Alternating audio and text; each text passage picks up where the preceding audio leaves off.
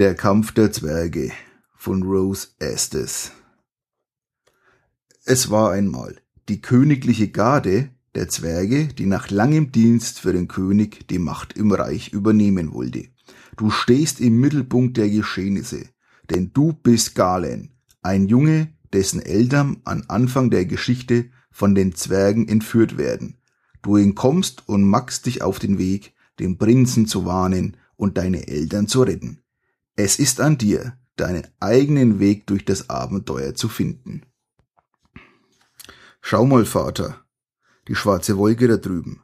Vater blickt mit zugegriffenen Augen über die vier Pferde hinweg, die aus dem Wagen ziehen, und stellt fest, Reiter, eine ganze Menge, und sie kommen sehr schnell auf uns zu.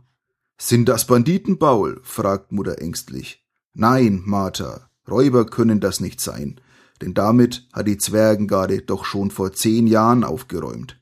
Aber so schnell wie die reiten, werden wir bald wissen, wer sie sind. Galen, nimm Schnuffi mit und versteck dich hinten im Wagen. Aber ich will hier bleiben. Tu, was dein Vater sagt, und komm nicht wieder raus, bevor wir dir sagen, dass alles in Ordnung ist. Du kletterst von dem schmalen Holzsitz herunter und bahnst dir einen Weg durch den vollgeladenen Wagen. Es hat mir keiner gesagt, dass ich nicht wenigstens zuschauen darf, flüsterst du deinem kleinen Hund zu. Du machst es dir in dem Stapel Decken bequem, arrangierst aber alles so, dass du hinausschauen kannst. Ziemlich schnell wird aus dem entfernten Rumbeln und trampelnden Donner von Pferdehufen Halt die Pferde an! befiehlt wenig später eine strenge Stimme. Oh, Paul, es ist die Garde, seufzt Mutter erleichtert. Während Vater das Gespann zum Stehen bringt, ruft er Wache, was wollt ihr von uns? Wir müssen zusehen, dass wir irgendwo unser Lager aufschlagen, bevor der Sturm losschlägt. Sprecht und lasst uns weiterziehen. Ihr wagt es so, mit des Königs Garde zu sprechen, donnert eine unfreundliche Stimme. Wir sollten ihnen beibringen, endlich freundlicher zu sein, drängte eine andere Stimme. Mutter klammert sich an Vaters Arm. Um dich herum ist das Schnauben der Pferde zu hören, das Leder der Sättel knarrt unter dem Gewicht der uniformierten und bewaffneten Zwerge. Sie umringen den ganzen Wagen. Na kommt schon, Leute, so spricht man doch nicht mit seinen Schützlingen, sagt eine honigsüße Stimme. Lasst uns nicht voreilig sein. Schließlich dürfen wir jetzt keinen Fehler machen. Oder? Ja, Sneed hat recht, murmeln ein paar andere Zwerge. Na also, so geht's doch auch, sagt Sneed. Zu den Eltern gewandt bemerkt er, das hier ist ganz sicherlich nur ein Missverständnis. Vergebt uns, wenn wir euch trotzdem ein paar Fragen stellen.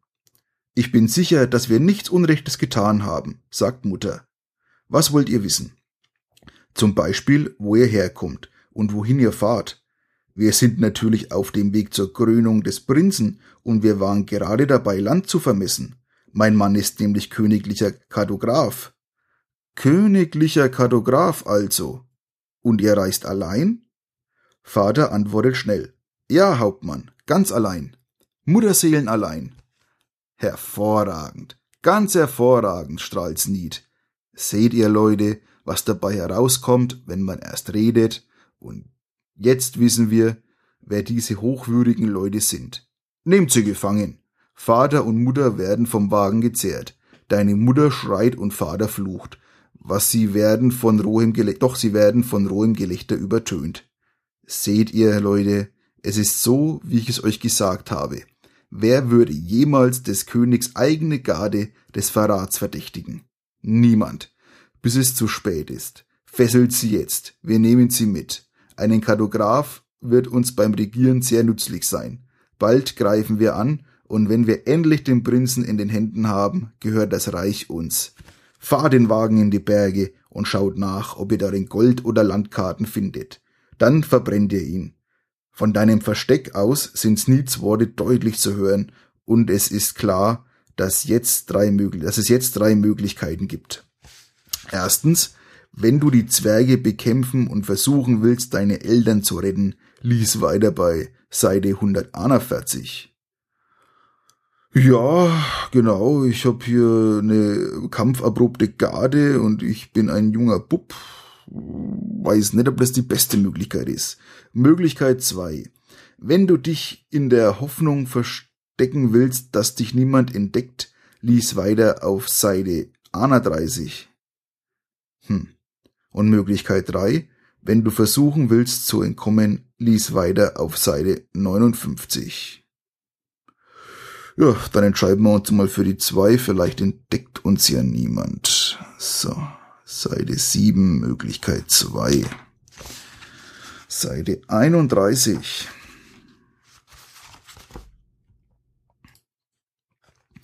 Obwohl du dir vorgenommen hattest, aus dem Wagen zu springen, um die Zwerge zu bekämpfen, bleibst du im Versteck. Deine Eltern haben es schließlich befohlen. Du drückst dich tiefer in die Decken und hältst Schnuffels Schnauze zu, damit er nicht bellen kann. Der Wagen knarrt, als einige Zwerge vorne aufsteigen. Du kannst hören, wie sie auf der Suche nach Wertsachen Kisten mit Vorräten aufbrechen. So sehr du auch die Anordnung deiner Eltern befolgen willst, wird doch immer klarer, dass die Zwerge das Versteck und dich bald entdecken werden. Du musst dich entscheiden. Möglichkeit eins: wenn du nun wirklich die Zwerge bekämpfen willst, lies weiter auf Seite 141. Wenn du versuchen willst, doch lieber zu entkommen, lies weiter auf Seite 59. Ja, wie gesagt, ich bin der Bub, ne? Hm. Ich würde sagen, wir lesen weiter auf Seite 59. Wir entscheiden uns für Möglichkeit 2. So. Und da geht's weiter auf Seite 59 mit, wenn du versuchen willst, doch lieber zu entkommen. Lies weiter auf Seite 59. Und das machen wir jetzt so. Du drückst Schnuffi fest an dich und schleichst zum Ende des Wagens.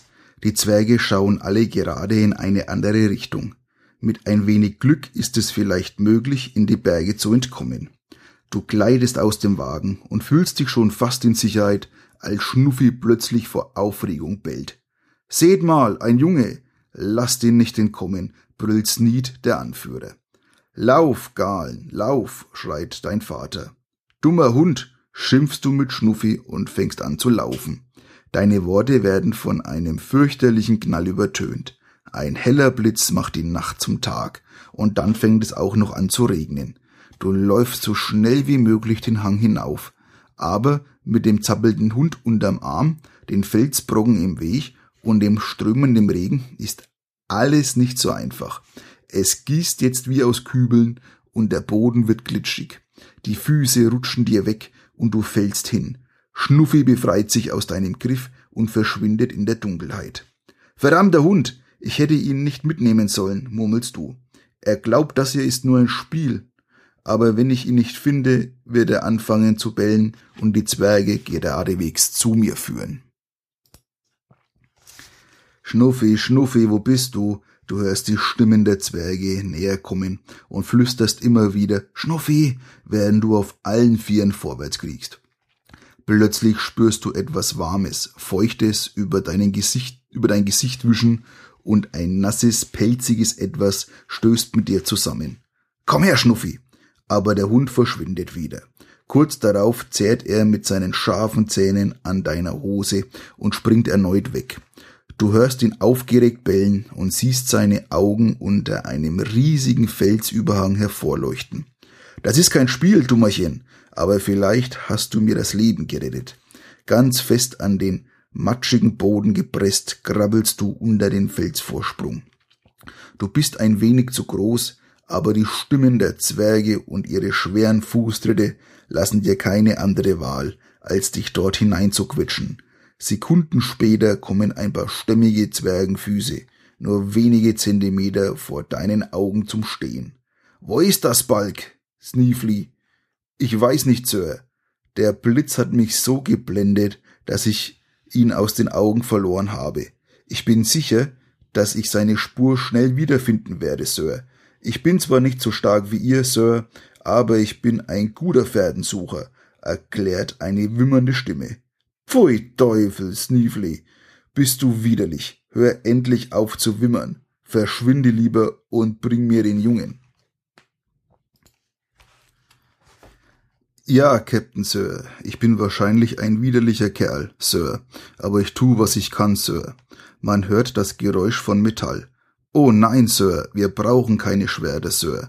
Ich gehe schon. Verlasst euch auf mich, Sir. Wenn es eine Pferde gibt, werde ich sie finden. Dann hau endlich ab, brüllt Sneed. Sneevley bringt ein kümmerliches Ja, Sir heraus und verschwindet. Von den beiden Zwergen, die nun vor dem Versteck stehen bleiben, beschwert sich einer. Ich verstehe nicht, warum Sneed diesen Wurm Sniffley duldet. Ich kann ihn nicht ausstehen und werde ihn eines Tages mein Schwert fühlen lassen. Lass ihn, antwortet der andere. Er ist doch gar nichts wert. Suchen wir lieber nach dem Jungen, sonst machen wir bald unangenehme Bekanntschaft mit dem Schwert. Wir können es uns nicht leisten, jemanden entkommen zu lassen, der dann vielleicht den Prinzen warnt. Die ganze Nacht über suchen die Zwerge die Berge ab, und mehr als einmal bleibt dir fast das Herz stehen, so nah sind die Stiefel vor deinem Gesicht. Als du anfängst zu glauben, dass sie wohl niemals mit ihrer Suche aufhören werden, schieben sich ein paar Lederstiefel vor deine Augen, und du hörst, wie eine bekannte Stimme schreit Wie konnte das passieren? Für diesen Fehlschlag wird mir jemand büßen. Captain, wir haben alles durchsucht, sagt eine müde Stimme, aber das hier ist eine wilde Gegend. Der Junge ist entweder schon tot oder er wird nicht mehr lange leben. Hoffentlich hast du recht. Wenn das Kind überlebt und den Prinzen warnt, warten Schande und Tod auf uns. Sniffley, wo bist du? Hier, Sir. Immer an eurer Seite, Sir. Du Meister Pferdensucher und Oberdummkopf, kannst noch nicht mal die Pferde eines Kindes finden? Ja, Sir, ich habe es versucht, Sir, aber der Regen hat alle Spuren verwischt, Sir. Ach, verdammt, du würdest noch nicht einmal deine Nase im Spiegel finden, antwortet Sneed und spuckt verächtlich aus. Ja, Sir, ich weiß, Sir. Es tut mir leid, Sir, wimmert Sniffley. Genug davon. Zurück zu den Pferden. Lasst Wachen an der Straße zurück, denn ich muss das Kind finden. Es wird aber auch langsam Zeit, murmelt ein Zwerg. Ich bin nass bis auf die Knochen. Langsam entfernen sich die Stimmen. Draußen gießt es immer noch und der Wind peitscht die Tropfen gegen die Bäume. Unter dem Felsenvorsprung aber ist es warm, trocken und sicher. Im Augenblick jedenfalls. Deine Augenlider werden plötzlich schwer und einen Moment später schläfst du ein. Schnuffi an deiner Seite. Stunden später träumst du gerade von einem großen Festessen, als du plötzlich aufwachst, weil Schnuffi dein Gesicht ableckt und dich an den Hahn zieht. Du streckst dich und stößt prompt mit dem Kopf an den Felsen über dir. Die Ereignisse der vorigen Tages kommen dir wieder ins Gedächtnis. Ich glaube, Schnuffi, das Ganze war kein Traum, sagst du und reibst dir die Beule am Kopf. Ich sollte wohl etwas tun. Aber was? gibt's wieder drei Möglichkeiten. Erste Möglichkeit, vielleicht sollte ich die Spur der Zwerge aufnehmen und versuchen, meine Eltern zu retten. Lies weiter auf Seite 34. Möglichkeit zwei, oder ich laufe einfach los und versuche einen Erwachsenen zu finden, der mir helfen kann. Lies weiter auf Seite 84. Oder ich versuche, in die Stadt zu kommen und den Prinzen zu warnen. Lies weiter auf Seite 19. Boah. Ich meine, der eine Zwerg hat ja vorhin gemeint, dass die trotzdem auf der Straße noch Wachen postieren, ne? Hm. Ich bin ein Bub. Das heißt, ich mach mal die Möglichkeit zwei oder ich laufe einfach los und versuche einen Erwachsenen zu finden, der mir helfen kann. Tja, gut, das ist die Seite 46 oder 64 besser gesagt. Und wir entscheiden uns für Möglichkeit 2. Du schaust vorsichtig unter dem Felsüberhang hervor, aber niemand ist zu sehen. Schnuffi, wo bist du? Auf geht's. Wirklich, Schnuffi, du musst lernen zu kommen, wenn ich dich rufe. Du spielst immer, wenn ich gehen will. Sei mal etwas ernsthafter. Schnuffi legt den Kopf zur Seite und schaut dich merkwürdig an. Für einen kleinen Augenblick glaubst du, Gelächter zu hören, aber als du genau horchst, ist alles still. Das ist wohl der Wind, beruhigst du dich und marschierst den Berghang hinunter. Du kletterst einige Stunden und nach und nach werden die kahlen grauen Berge durch grüne Hügel mit weichem Gras und bunten Blumen abgelöst. Bald befindest du dich in einem hübschen Tal, wo die Wiesen mit weißen Schafen gesprenkelt sind. Sieh mal, Schnuffi, dort drüben, Rauch, komm mit, hier muss es jemanden geben, der uns helfen kann. Du rennst schnell auf das kleine Steinhaus am Ende des Tals zu. Als du näher kommst, bemerkst du, dass es nur eine schäbige Hütte ist. Lumpen stopfen die Löcher in den Fensterscheiben. Die Tür hängt nur lose in, in den Angeln und der Hof liegt voller Abfall. Auf den Stufen sitzt ein großer Mann in zerrissener, verdreckter Kleidung. Als er dich sieht, nimmt er eine große Keule in die Hand. Was willst du hier? brüllt er und schwingt drohend seinen Knüppel. Bitte, Sir, stammelst du. Ich brauche Hilfe. Ich meine, meine Eltern brauchen Hilfe. Und der Prinz. Seht ihr, die Zwerge? sprudelst du hervor. Was gehen mich Prinzen und Zwerge und Hilfe für andere Leute an? Scher dich fort von meinem Land. Ich, ihr müsst mir helfen, rufst du verzweifelt. Die Keule erhebt sich drohend über dir, und der große Mann kommt einen Schritt auf dich zu. Schnuffi rennt mit eingegriffenen Schwanz davon. Bitte, Sir, weg! tobt der Mann und wirft seine Keule nach dir. Du duckst dich schnell und sie zischt über dich hinweg. Flüche und Drohungen bleiben, begleiten dich bei deiner Flucht in den Wald, der sich hinter dem Haus erstreckt. Erst als du die Stimme des Mannes nicht mehr hören kannst, wirst du langsamer. Du stolperst auf eine Lichtung und findest Schnuffi, der auf dich wartet. Du wirfst dich auf einen großen flachen Stein, presst den Hund fest an dich und vergräbst dein Gesicht in seinem warmen Pelz. Oh, Schnuffi, was jetzt? Vielleicht kann ich helfen, sagt plötzlich eine fremde Stimme hinter dir. Du springst sofort auf und lässt Schnuffi fallen der wegen dieser rohen Behandlung wütend kläfft.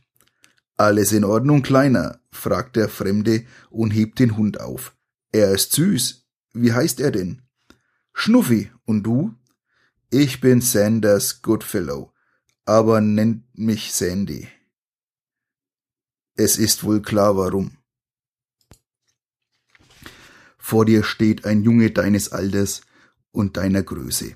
Unregelmäßig geschnittenes, sandfarbenes Haar umrahmt ein hageres Gesicht, das fast vollkommen von Sommersprossen bedeckt ist. Braune Augen, betont durch dichte blonde Wimpern, starren direkt in deine. Ein kindliche, eine kindliche Stupsnase scheint etwas verloren über dem breiten, grinsenden Mund zu stehen. Die Ärmel des gro groben, hausgewebten Hemdes sind zu kurz um die Handgelenke der schlachsigen Gestalt zu bedecken. Lange, knochige Finger halten Schnuffi, der sein Bestes tut, um das Gesicht des Fremden abzulecken. Ich habe dich vorhin gehört und habe mir gedacht, ich könnte ja mal sehen, ob ich dir helfen kann. Außer Schafe hüten habe ich sowieso nicht viel zu tun. Lässt du mich mit dir kommen? Ich könnte dir eine große Hilfe sein. Du schaust den Jungen misstrauisch an aber es sieht so ehrlich aus, dass du beschließt, ihm zu trauen. Mit den Zwergen will ich nichts zu tun haben, aber wenn du den Prinzen warnen willst, könnte ich dich vielleicht mit meinem Boot auf dem Fluss zur Stadt bringen. Ich war zwar noch nie in der Stadt, aber ich glaube, der Fluss fließt dorthin. Oh, jetzt haben wir wieder zwei Möglichkeiten.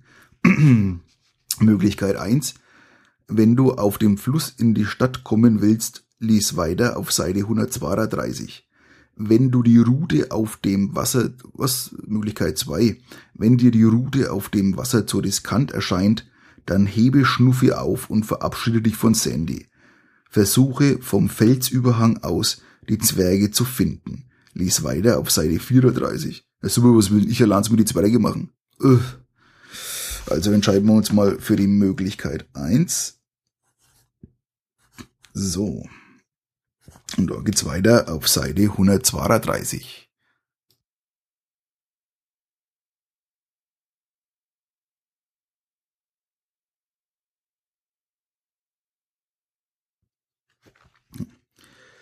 Ich will auch nichts mit den Zwergen zu tun haben.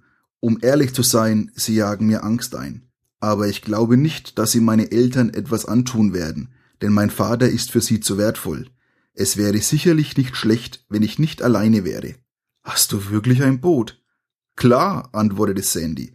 Eigentlich ist es nur ein Floß, und ich habe es bisher nur zum Fischen benutzt. Aber es wird schon gehen. Komm mit, ich zeig's dir. Ihr überquert die kleine Lichtung und du folgst Sandy in den Wald. Der schmale Pfad schlängelt sich zwischen uralten Bäumen immer tiefer in den Forst. Schon bald hörst du Wasser rauschen und nach einer Biegung kommt der Fluss in Sicht. Breit und braun fließt er träge zwischen den dicht mit Binsen und Unkraut bewachsenen Ufern. Warum ist das Wasser denn so dunkel? fragst du. Ich dachte, die Flüsse seien blau oder grün. Es ist braun, weil der Fluss weiter oben Sümpfe und Moore durchquert. Es sieht unheimlich aus. Sind weiter unten auch Sümpfe? Ich weiß nicht. Ich bin noch nie weiter als um die nächste Biegung gefahren, gibt Sandy zu. Was? Wie sollen wir jemals in die Stadt kommen, wenn wir nicht einmal wissen, ob der Fluss überhaupt dahin führt. Äh, es war deine Entscheidung. Ich wollte nur helfen. Wenn du deine Meinung ändern willst, kannst du das gerne tun. Aber ich glaube ehrlich, dass der Fluss am Ende doch zur Stadt führt. Du starrst nachdenklich in das braune Wasser. Das Wasser ist mir immer noch unheimlich. Da könnte alles Mögliche drin herumschwimmen. Und du würdest es erst merken, wenn es dich frisst. Ich gebe gerne zu, dass da einige merkwürdige Sachen drin herumschwimmen. Aber mich hat noch nie etwas gebissen. Also gut, ich glaube, wir haben keine andere Wahl. Auf geht's, wo ist das Boot? Hier, Sandy teilt das Schiff und steigt in das knöcheltiefe Wasser. Mit Schnuffi unter dem Arm folgst du Sandy gespannt. Das warme Wasser schwappt dir um die Füße und du spürst den weichen, glitschigen Morast unter den Sohlen. Hier ist es, ist es nicht schön? ruft Sandy stolz. Es ist das erbärmlichste Floß, das du je gesehen hast, aus alten Brettern und krummen Baumstämmen verschiedener Größen zusammengesetzt und von einer ausgefransten und vielfach geknoteten Strick zusammengehalten. Schwer und schief liegt es im Wasser. Es ist es nicht ein Prachtexemplar, ich habe es ganz allein gebaut, sagt Sandy mit Stolz in der Stimme. Ist es denn auch sicher? fragst du nervös. Sicher? Natürlich ist es das. Ich bin schon oft damit auf dem Fluss gewesen. Los, schieben wir es mal ins Wasser. Sorgfältig hebst du Schnuffi auf das schaukelnde Floß und hilfst dann, es aus dem Schilf zu schieben. Schnell, spring auf, ruft Sandy. Fast bleibt dein Stiefel im Morast stecken, aber du kannst dich losreißen und ziehst dich an Bord.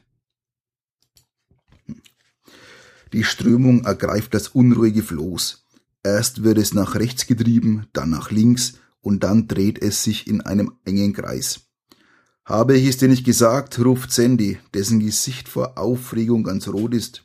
Ist es nicht toll? Es wäre toller, wenn ich wüsste, dass das Floß nicht in den nächsten Minuten auseinanderfällt, erwiderst du und hältst dich nervös an den rauen Baumstämmen fest.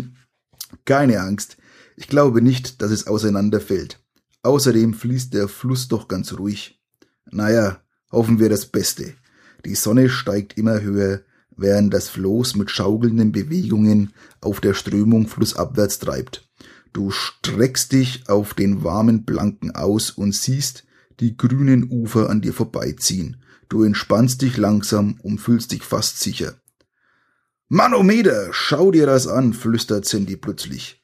Du schreckst hoch und starrst voller Entsetzen auf einen riesigen schwarzen schuppigen Drachen, der sich auf einer Reihe großer Felsen am Fluss ausgestreckt hat. Sein hässlicher Kopf liegt fast auf dem linken Ufer seine Beine baumeln im Wasser und sein Schwanz wedelt nahe dem rechten Ufer mit der Strömung hin und her. Seine Augen sind geschlossen. Was ist das? fragst du entsetzt, nicht sicher, ob du deinen Augen trauen sollst. Das ist der schwarze Drache, flüstert Sandy wieder. Manchmal holt er sich ein Schaf oder eine Kuh und fliegt damit weg. Er ist schrecklich gefährlich. Was sollen wir jetzt bloß machen? Oh, drei, nein, vier Möglichkeiten. Möglichkeit eins: Vielleicht sollten wir die ganze Sache vergessen und umdrehen. Du kannst zurück zur Farm und ich werde die Zwerge verfolgen. Wenn das deine Wahl ist, lies weiter auf Seite 270. Nein, Zwerge sind keine Option. Äh, Möglichkeit zwei: Wir könnten versuchen, den Drachen zu bekämpfen oder ihn wenigstens zu verscheuchen. Wenn das deine Wahl ist, lies weiter auf Seite 49. Klar, dann kann ich mir ja gleich äh, die Zwerge stellen. Ne? Also Möglichkeit 3. Wir könnten probieren, unter dem Drachen zwischen den beiden Felsen dort durchzukommen und hoffen, dass er nicht aufwacht. Wenn das deine Wahl ist, lies weiter auf Seite 24. Oder Möglichkeit 4. Oder sollten wir versuchen, ans rechte Ufer zu kommen und das Floß um den Drachen herum flussabwärts zu tragen. Wenn das deine Wahl ist, lies weiter auf Seite 139. Ähm, das Boot wird ziemlich schwer sein, denke ich. Und zwar bumm, das Floß, das wird nicht klappen. Ich würde sagen, wir probieren's und entscheiden uns ähm, für die Möglichkeit 3. Wir könnten probieren, unter dem Drachen zwischen den beiden Felsen dort durchzukommen und hoffen, dass er nicht aufwacht. Wenn das deine Wahl ist, lies weiter auf Seite 24. Also wir sind auf Seite 135 und entscheiden uns für die Möglichkeit 3. So. Schnell, flüstert Sandy, hilf mir, die beiden Stangen loszubekommen. Tatsächlich gelingt es euch, die mit Wasser vollgesogenen Stricke von zwei Stämmen zu lösen. Schneller, als es dir recht ist, ragt die schwarze Masse des Drachen vor euch auf. Versuche zwischen den beiden Felsen hindurch zu steuern. Vielleicht wacht er gar nicht auf. Das braune Wasser schäumt gegen den Felsen und bildet dabei eine schmutzige Schaumkrone. Der Felsen links von dir ist glatt und mit grünem Moos bedeckt, und deine Stange rutscht von der schleimigen Oberfläche ab. Das Floß treibt näher und näher an den Felsen, und es ist zu befürchten, dass der Drache tatsächlich aufwacht. Schnell! Versuchen wir es noch einmal, zischst du, und die zwei Stangen stemmen sich gegen die glitschigen Felsen. Die Angst verleiht euch Kraft, und schon bald spürst du, dass du endlich auf Stein gestoßen bist. Schon seid ihr hinter dem Felsendor, und der Drache wird immer kleiner. Du brichst erschöpft, aber glücklich, glücklich auf dem Floß zusammen. Plötzlich fängt Schnuffi an, aufgeregt zu bellen. Hat er etwas gehört? fragt Sandy entsetzt. Du schaust zurück auf den Drachen und glaubst einen Moment lang ein silbriges Auge starren zu sehen, aber vielleicht war das auch nur die im Wasser glitzernde Sonne. Lies weiter auf Seite 41. Boah, da haben wir echt Glück gehabt, ja. Sumpfiger Morast tritt an die Stelle der grasbewachsenen Ufer und Schwärme von Insekten summen im Schilf. Gegen Abend kommt ihr an einer schmalen Bucht, die euch zu übernachten geeignet erscheint. Ihr zieht das Floß den glatten, sandigen Strand hinauf. Um euch herum drängt sich dichter Wald. Schwarze Baumstümpfe ragen auf und ein Dschungel von verflochtenen Zweigen bildet ein Dach.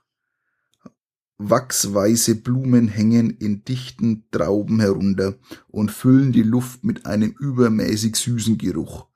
Dicke schwarze Blätter drehen sich im Wind. Mir gefällt es hier nicht, es ist unheimlich, sagst du, und es läuft dir ein kalter Schauer über den Rücken.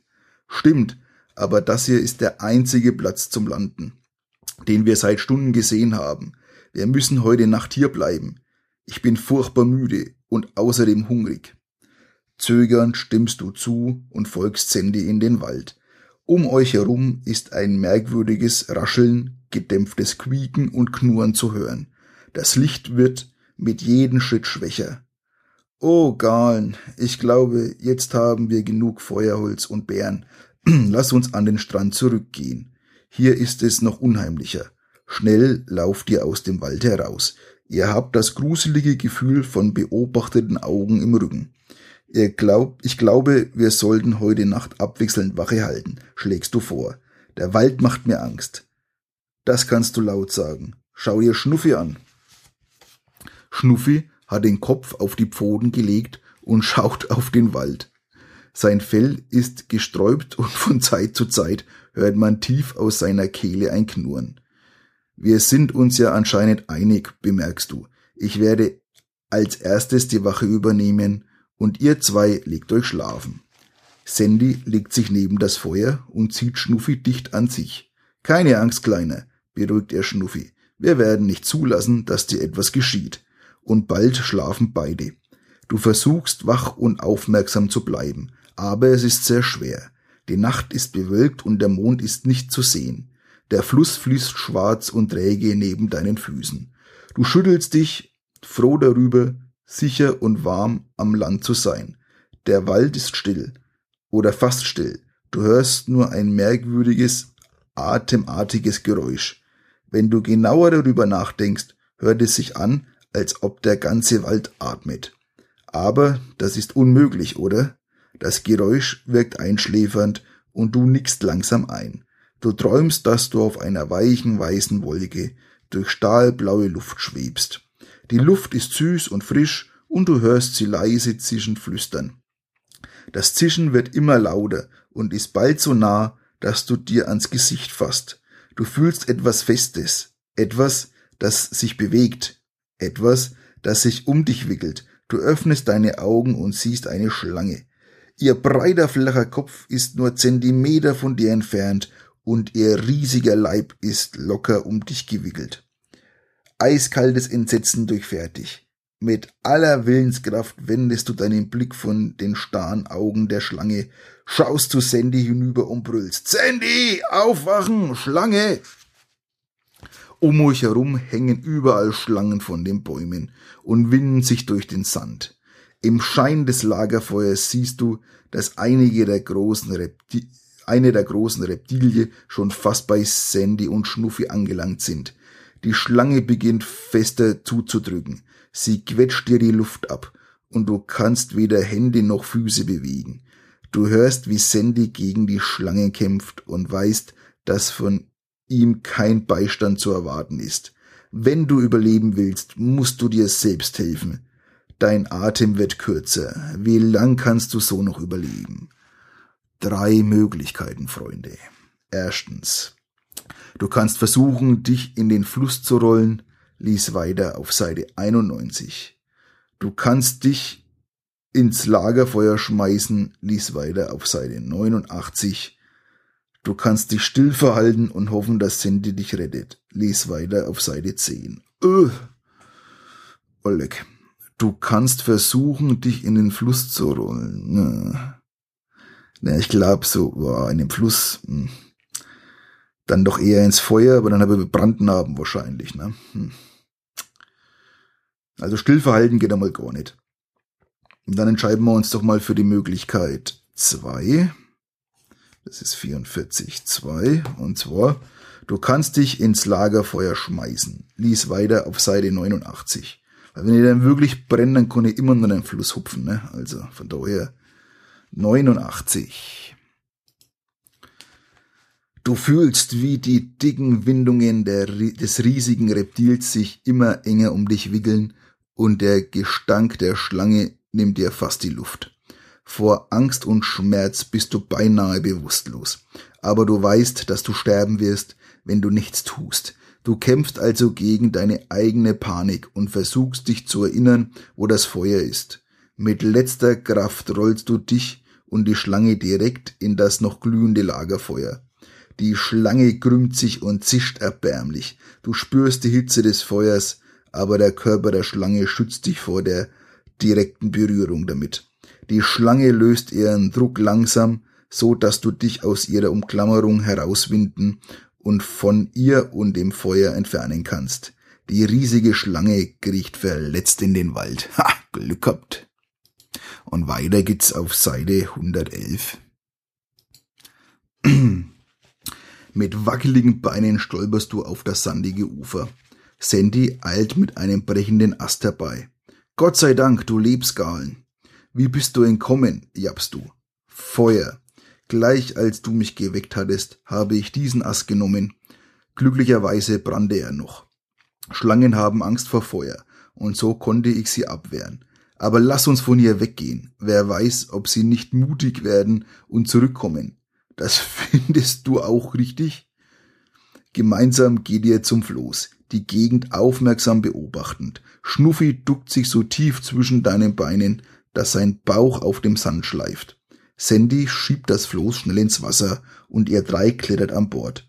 Das noch glühende Lagerfeuer verschwindet langsam. Ich halte Wache, schlägt Sandy vor. Dann kannst du ein wenig schlafen. Ich glaube nicht, dass ich schlafen kann. Aber der Kampf mit der Schlange hat dich erschöpft und das Murmeln des Flusses schläfert dich bald ein. Kurze Zeit später wachst du durch ein Geräusch auf, das wie Kauen klingt. Sandy, hörst du etwas? Sandy beugt sich vor. Nein. Du? Ich dachte ja, aber jetzt höre ich nichts mehr. Wahrscheinlich hat mir meine Fantasie einen Streich gespielt, sagst du und legst dich wieder hin. Jetzt aber starrt Schnuffi mit schief gelegtem Kopf die Planken an. Er scheint, er scheint auch etwas zu hören. Da ist das Geräusch schon wieder. Es ist ein Kauen. Während du auf das Floh starrst, um herauszufinden, versuchst, was das alles bedeutet, bewegt sich die, bewegen sich die Stämme vor dir. Ein schlanker Kopf taucht in einem Zwischenraum auf und rote Augen starren dich an. Sandy, Hilfe! Noch während du schreist, wird das Floß von krabbelnden, knabbernden, quietschenden Körpern bevölkert. Im Licht von Sandys Fackel leuchten rote Augen und lange scharfe Zähne auf. Oh nein, Sumpfratten, schreit Sandy. Was können wir tun? rufst du entsetzt. Schnuffis ärgerliches Bellen wandelt sich in ein ängstliches Jaulen und er kratzt an deinem Bein. Du nimmst ihn hoch und kickst gleichzeitig eine Ratte vom Floß. Wir müssen etwas tun, schreit Sandy und schwenkt die kärglichen Überreste seiner Fackel. Oh, haben wir wieder zwei Möglichkeiten. Möglichkeit eins: Wir können in den Fluss springen und schwimmen, brüllst du. Wenn du diese Möglichkeit wählst, lies weiter auf Seite 73. Möglichkeit zwei: Vielleicht kann man sie mit der Fackel verjagen, schreit Sandy. Äh, wenn du dies tun willst, lies weiter auf Seite 66. Boah. Also ich glaube, mir in den Fluss hupfen, dann wären wir ja genauso gefressen, ne? Hätte ich jetzt fast mal gesagt. Oder angenagt zumindest. Drum hätte ich gesagt, wir versuchen den Fackeltrick nochmal, ne? Also wir sind auf Seite 112, entscheiden uns für die Möglichkeit 2. Möglichkeit 2. Vielleicht kann man sie mit der Fackel verjagen, schreit Sandy. Wenn du dies tun willst, lies weiter auf Seite 66. Hoffentlich funktioniert das, murmelt Sandy, als er seine Jacke auszieht und sie an die Fackel bindet. Das hoffe ich auch, rufst du und wärst, ein sehr, wärst eine sehr kühne Ratte mit einem Fußtritt ab. Sieh mal, wie sie rennen, brüllt Sandy, während er seine brennende Jacke schwingt. Die Ratten zittern und beben und krabbeln in ihrer Angst wild durcheinander. In nur wenigen Sekunden ist auch der letzte rosa Schwanz vom Floß verschwunden. Die Jacke flackert noch einmal auf und erlischt. Wieder seid ihr im Dunkeln. Gott sei Dank, Sandy, dass du daran gedacht hast, sagst du mit zittrigen Stimme. Ich habe uns wirklich schon als abgenagte Skelette gesehen. Ratten sind einfach widerlich. Nur gut, dass wir sie verjagen konnten. Ich frage mich, was dieser Fluss sonst noch mit uns vorhat, flüstert Sandy. Ich wollte etwas erleben, aber jetzt wäre ich sogar froh, in meinem alten Strohbett zu liegen und mich von dem alten Querkopf Grundge anpflaumen zu lassen. Sei nicht traurig, Sandy. Wir leben, und das ist die Hauptsache. Was kann uns denn noch passieren? Wenn wir in der Stadt ankommen, werden wir den Prinzen warnen, meine Eltern retten, und alles wird gut. Du hast recht. Aber ich habe Hunger und Angst. Du seufzt, denn tief in deinem Herzen fühlst du ebenso. Sandy, ich weiß nicht, was ich noch sagen soll. Ich brauche dich. Ohne dich könnte ich gleich aufgeben, denn allein hätte ich wahnsinnige Angst. Wir müssen weitermachen. Morgen sieht bestimmt alles besser aus. Vertrau mir. Bist du sicher? Ich weiß nicht, aber ich hoffe. Denn was kann uns denn noch passieren? Schlangen, Ratten, Drachen, Lass uns schlafen. Wir müssen einfach daran glauben, dass alles gut wird. Du legst dich so bequem wie möglich hin. Versuch auch zu schlafen, Sandy. Morgen ist ein neuer Tag. Schnuffi jault und schaut in das dunkle Wasser. Hör auf, Schnuffi. Nichts kann uns etwas anhaben. Eine Zeit lang schaust du in die Dunkelheit und fragst dich, was die Zukunft für euch bereithält. Aber schon bald überkommt dich ein traumloser Schlaf.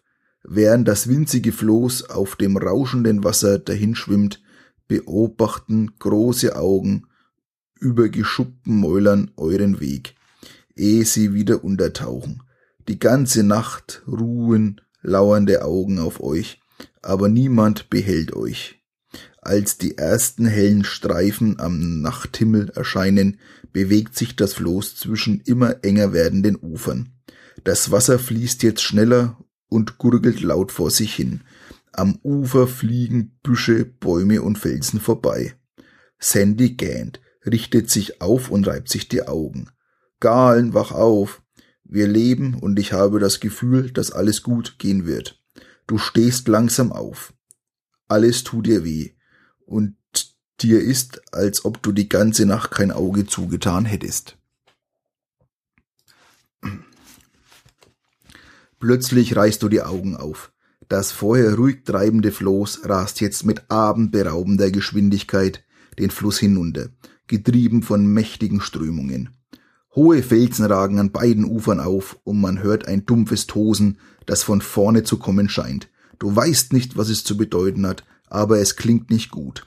Das Wasser fließt jetzt immer schneller. Sandy, Sandy, schnell! Wir müssen versuchen, das Floß zu beruhigen und vielleicht auf die andere Seite zu starken, so dass wir wenigstens abspringen können, wenn es gefährlich wird.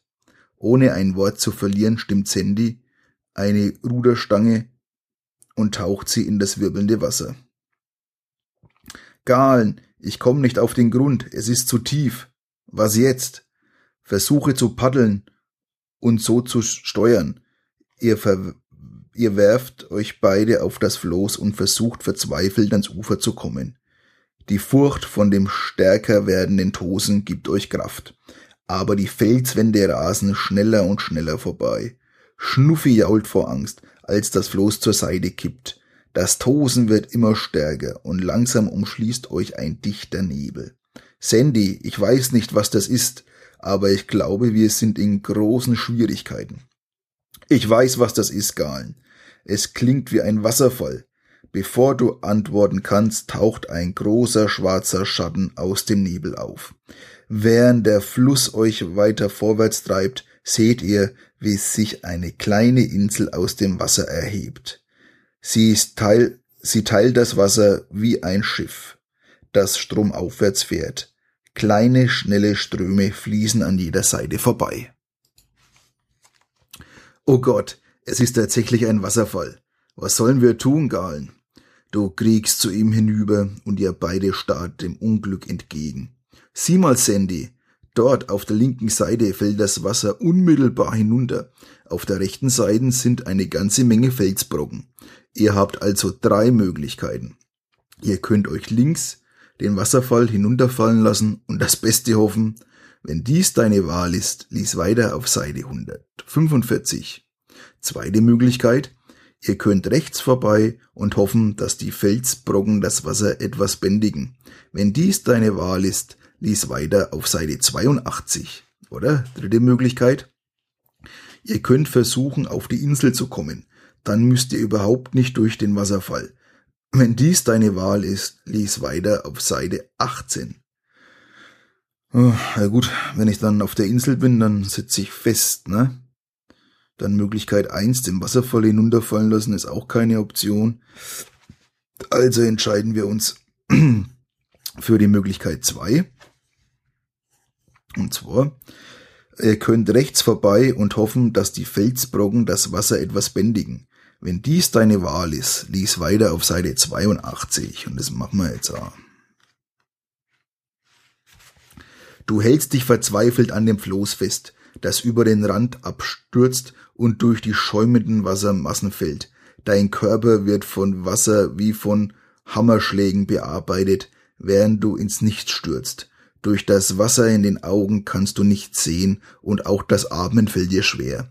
Mit einem ohrenbetäubenden Knall kracht das Floß nach Sekunden, die dir wie eine Ewigkeit vorkommen, in einen kleinen See. Zu deinem Entsetzen bricht es auseinander. Sandy kämpft sich zu dir durch und japst. Nimm dir einen Stamm und halt dich gut fest, bevor ihn eine riesige Welle wegreißt. Du schließt die Arme fest um einen großen Stamm und kannst nur noch einmal tief durchatmen, denn die Strömung ergreift dich wieder und schiebt dich über den nächsten Felsen. So fest du dich auch an den Stamm klammerst, wird er dir doch bald durch die Kraft des Wassers entrissen. Mit der Angst zu ertrinken, von einem der Stämme getroffen oder einem Stein zerschmettert zu werden, wirst du von Fels zu Fels gespült. Endlich wirst du, zerschlagen und völlig erschöpft, in einen wirbeligen See am Fuße des Wassers geschwemmt. Lies weiter auf Seite 12. Auwe, Freunde. Endlich beruhigt sich das Wasser und mit letzter Kraft kletterst du auf einen Baumstamm. Von dort aus siehst du plötzlich Sandys Kopf aus dem Wasser auftauchen. Du paddelst schnell zu ihm hin und ziehst ihn mit großer Anstrengung auf den Baumstamm. Gott sei Dank, Sandy. Ich hatte schon geglaubt, du wärst tot. Ich fühle mich auch tot. Oder zumindest halbtot. Ich muss den halben Fluss geschluckt haben. Aber wir leben, Sandy. Das ist doch die Hauptsache. Wir sind allen Gefahren entronnen und ich glaube, dass ich die Turmspitzen der Stadt über den Baumwipfeln sehen kann. Jetzt müssen wir nur noch durch den Sumpf. Das schaffen wir schon. Aber nun umschließen plötzlich zwei Eisenringe deine Knöchel und ziehen dich vom Baumstamm herunter unter Wasser. Alle Befreiungsversuche sind nutzlos. Gerade als du fast keine Luft mehr bekommst, zieht dich etwas an den Haaren aus dem grünen Wasser. Du reibst dir die Augen und wünschst am nächsten Augenblick, es nicht getan zu haben. Zwei grünbraune Augen starren dich an und eine lange Schnauze mit vielen scharfen spitzen Zähnen und dicken rüstungsähnlichen grünen Schuppen ist nur wenige Zentimeter von deinem Gesicht entfernt. Hinter dir schreit Sandy entsetzt auf, denn auch er ist gefangen genommen worden.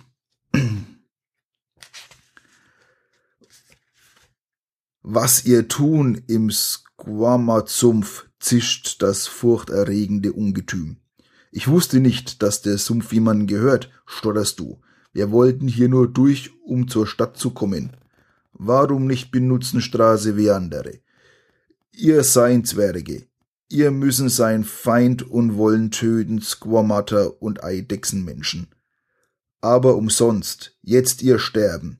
Das schreckliche Maul öffnet sich und ein nach verrotteten Fisch stinkender Atem weht dir entgegen. Nein, nein, du hast alles falsch verstanden. Wir sind keine Zwerge.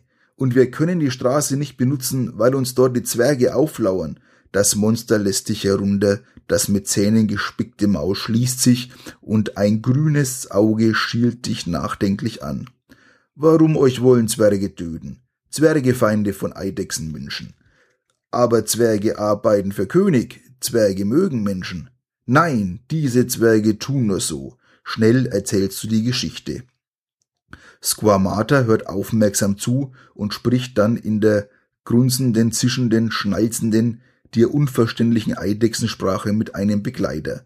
Ohne Vorwarnung werden Sandy und du auf den Rücken der riesigen Tiere gesetzt und ihr schwimmt durch den düsteren Sumpf. Endlich rutschen die Eidechsenmenschen auf einer matschigen Ufer, wo die zusammengedrängten primitiven Hütten stehen. Sofort seid ihr von Hunderten der Monster umzingelt. Hunger und Hass stehen in ihren Augen geschrieben. Squamata bahnt sich einen Weg durch die Massen, bückt sich und gibt dir einen Knuff mit seiner großen, begrallten Hand. Erzählen allen Geschichte, grunzt er. Dann wird entschieden, ob Wahrheit oder ob euch fressen. Vielleicht wir fressen sowieso. Du erzählst deine Geschichte noch einmal und machst sie so interessant wie möglich. Die Eidechsenmenschen beraten sich danach in ihrer eigenen Sprache. Schließlich sagt Squamata langsam, Eidechsenmenschen hassen Zwerge. Zwerge töten Eidechsenmenschen zum Spaß. Zwerge machen gute Waffen. Eidechsenmenschen wollen Waffen.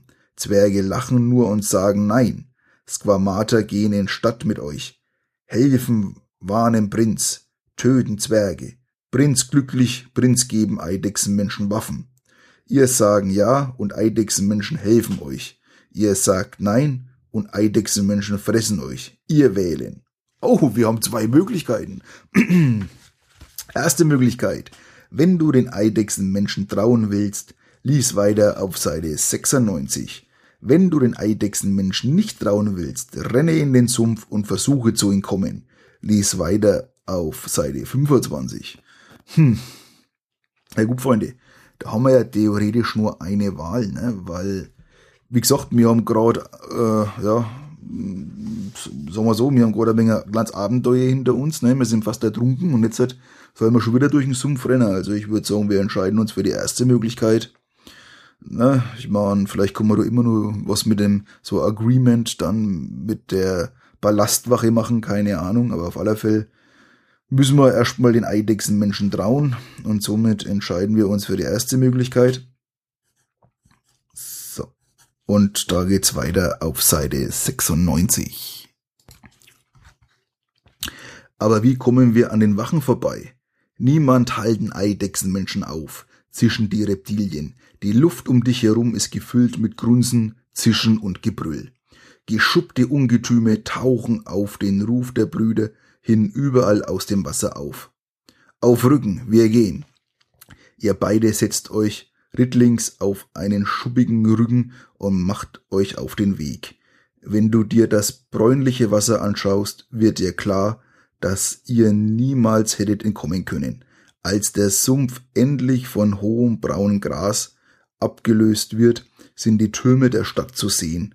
Das Gras versteckt euch, und so kommt ihr unbemerkt sehr dicht an die Eingänge zur Stadt heran.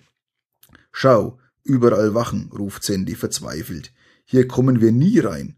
Wachen nicht aufhalten, Eidechsenmenschen, zischt Squamata. Plötzlich ist die Luft wieder erhüllt mit Gebrüll, Zischen und Grunzen. Die Wachen umklammern ihre Speere und schauen angstvoll um sich. Die Monster bewegen sich laut zischend und auf die entsetzten Wachen zu, die durch die Tore flüchten und sie von innen verschließen. Die Eidechsenmenschen marschieren immer weiter vorwärts. Squamata schlägt mit seiner gepanzerten Faust einmal zu und schon kracht ein Tor in tausend Einzelteile. Zum Ballast rufst du. Die erstaunten Wachen werden einfach wie Herbstlaub beiseite geschoben, die von ihnen abgeschossenen Speere prallen an der Hornhaut der Eidechsen ab. Als ihr zum Ballast kommt, greift sich Squamata einen flüchtenden, Ad flüchtenden Adeligen. Bring her, Prinz, er mit uns sprechen jetzt. Er schüttelt ihn noch einmal kräftig und lässt ihn herunter. Er rennt aufgeregt in Richtung Ballast davon. Reihen von unruhigen Reptilien, was, Reihen von unruhigen Reptilien bevölkern kurze Zeit später den Thronsaal. Plötzlich bemerkst du am Thron eine Bewegung. Du siehst einen kleinen Jungen mit einem für ihn viel zu großen Schwert und einem Schild, das er kaum tragen kann, auf den Thron zugehen. Hinter ihm steht Sneed. Ei, ei, meine guten Eidechsenmenschen, grinst Sneed. Welche unerwartete Überraschung. Womit verdienen wir die Ehre?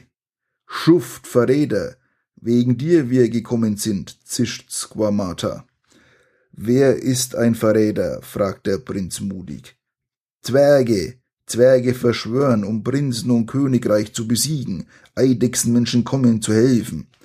Auf die Worte von Squamata hin rücken die Zwerge mit gezogenen Schwertern eng zusammen.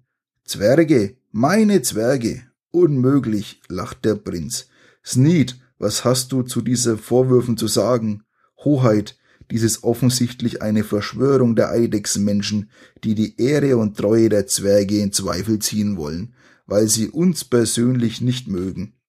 Wir müssen sie sofort gefangen nehmen, um zu vermeiden, dass sie ihre Verschwörung wie geplant ausführen können.